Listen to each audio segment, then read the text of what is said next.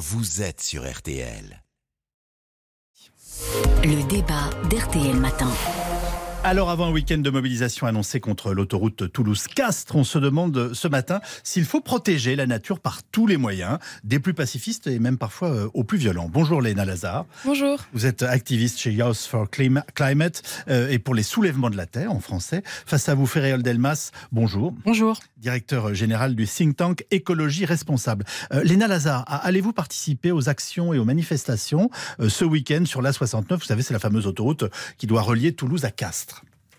Euh, je, serai à, cette mobilisation, en effet, voilà, d'un projet d'autoroute qui est largement contesté euh, à Toulouse, qui va détruire euh, des centaines d'hectares de, terres agricoles et donc qui est contesté à la fois par les habitants et les paysans. je rappelle, voilà, 90% d'avis négatifs à l'enquête publique. Donc, ce qui montre que voilà, un projet qui passe en force sans l'avis de la population, c'est quand même un gros problème de déni de démocratie. Est-ce qu'il faut s'attendre à une journée d'affrontement entre les manifestants et les forces de l'ordre?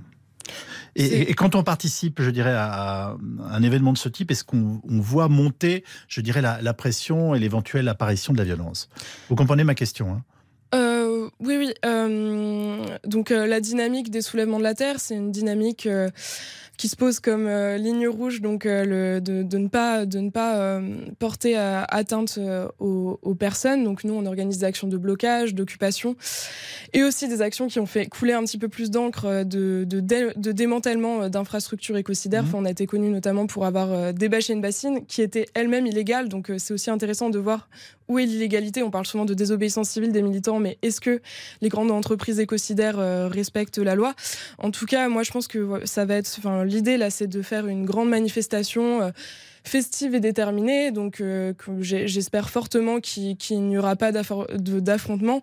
On voit en ce moment que malheureusement, il y a un contexte social euh, assez explosif et que ce soit dans les manifs syndicales ou dans nos manifestations, ça, il y a souvent des tensions entre certains manifestants et, la police. Mais, mais nous, en tout cas, en tout cas c'est pas voilà c'est pas ce qu'on espère et ce qu'on on organise on organise une manifestation avec des actions de désobéissance civile. Alors je rappelle que euh, le ministre de l'Intérieur lui veut dissoudre hein, euh, les, les, soulèvements de la terre.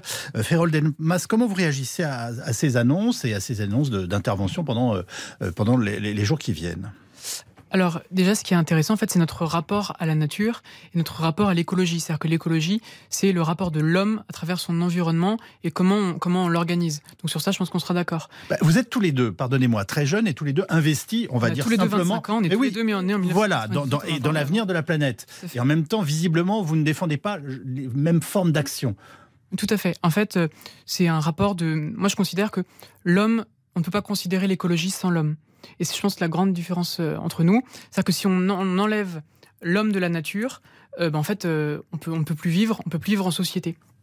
Et la question, en fait, c'est celle de la légitimité. Donc, bah, c'est le sujet des méga bassines, on, on, va sûrement en parler. Mais par exemple, je sais que vous mettez en place des actions de sabotage. et donc, en fait, c'est la question de la légitimité. Parce que sur le sujet des méga bassines, en fait, il y a cinq méga bassines qui ont été interdites par le tribunal administratif. Donc là, en fait, c'est normal qu'elles ne se mettent pas en place parce que l'état de droit mmh. est respecté. En revanche, quand une méga-bassine est considérée comme euh, légale, euh, en fait, c'est l'ordre républicain qui doit primer. Euh, et donc, il y a une légitimité à ce que le projet se fasse, qu'on soit pour ou contre le projet. On ne peut pas être au-dessus des lois. Que lui répondez-vous, Léna Lazare? Bah, c'est intéressant, c'est que moi, en fait, en tant qu'activiste, voilà, ça fait quasiment sept ans que, que je milite. J'ai essayé beaucoup de choses avant. Et euh, j'ai fait aussi du plaidoyer dans les institutions avec des membres du GIEC. Enfin voilà, moi j'ai un, profil scientifique et je pense qu'on est beaucoup à, avoir en fait essayé beaucoup de choses avant de passer à la désobéissance civile. Et que malheureusement on voit que ça fait 50 ans qu'on est au courant en fait du dérèglement climatique euh, qui arrive et qu'aucune action à la hauteur n'est menée.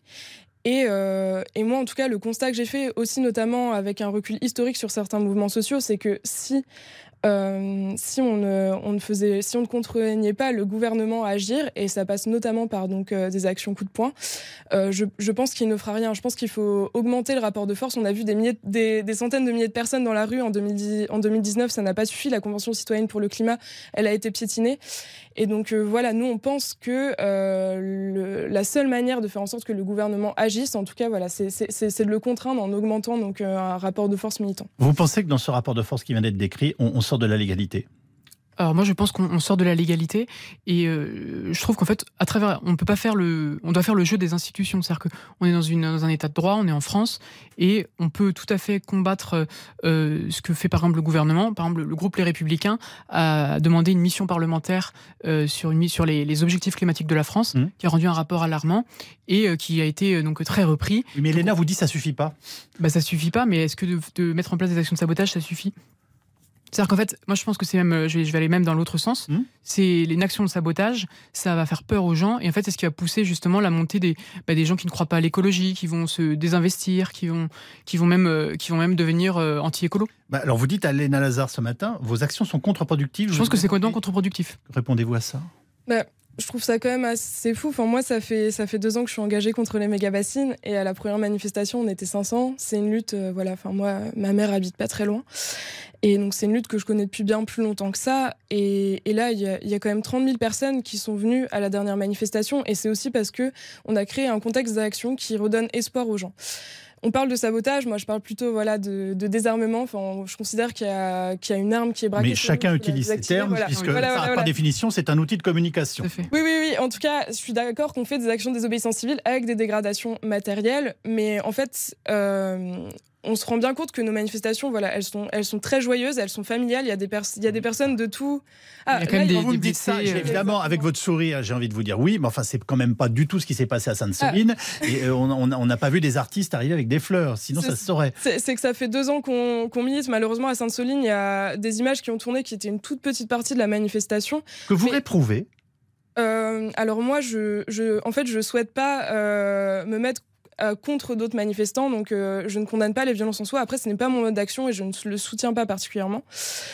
Euh, voilà, c'est nuancé, mais en fait, quand on parle de violence, j'ai envie qu'on parle de d'où vient la violence. Malheureusement, voilà, les, les, techniques du bloc, elles ont été créées en Allemagne. Est-ce qu'on arrive à ce niveau d'affrontement en Allemagne? Moi, je pense que la politique de maintien de l'ordre est pour beaucoup de ce qu'on a vu et c'est pour ça que je souhaite nuancer euh, mon propos là-dessus. Mais peut-être revenons euh, à nos débats stratégiques. Bah, Ferré-Delmas, vous trouvez qu'on manque de nuances justement? Alors je pense qu'en fait, euh, on manque de nuances de tous côtés. C'est-à-dire que d'un côté, euh, Gérald, Darmanin qui a parlé d'écoterrorisme, en fait, je pense que c'est quand même un peu, voilà, c'est un peu exagéré. Mais dans l'autre sens, euh, le fait de, voilà, de faire des actions qui, qui sont en dehors de la légitimité, je pense que c'est assez, c'est assez négatif aussi.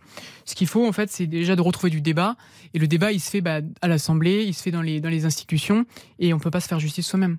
Euh, depuis le début de cet entretien, Léna vous dit finalement, euh, vous êtes trop mou, enfin pardonnez-moi de le présenter comme ça, mais il y a un moment où on doit aller vers une forme de radicalité.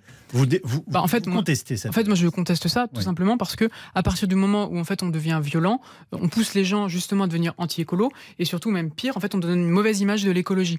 Donc là, en fait c'est un, un point de non-retour pour beaucoup de gens et ça pousse des gens à, bah, justement à prendre des positions euh, anti-écolo. Et en fait, on peut même, ça, ça, empêche même d'écouter vos arguments. Une toute dernière question. Est-ce que vous, enfin, vous vous êtes déjà posé les questions que, soulève, j'allais dire, votre camarade Ferréol Delmas?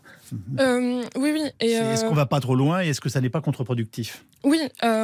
déjà, voilà, la, la, définition de la violence, c'est de la violence envers des c'est envers des personnes et les actions de dégradation matérielle pour moi voilà ne, correspondent pas à cette euh, définition de la, violence je tenais, à le dire.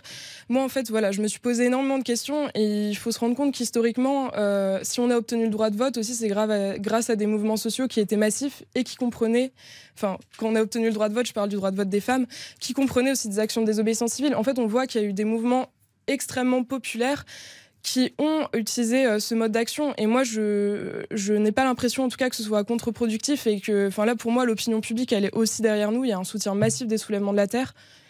Et donc, je, je pense au contraire que c'est nécessaire. C'est nous qui poussons, en fait, les politiques à agir.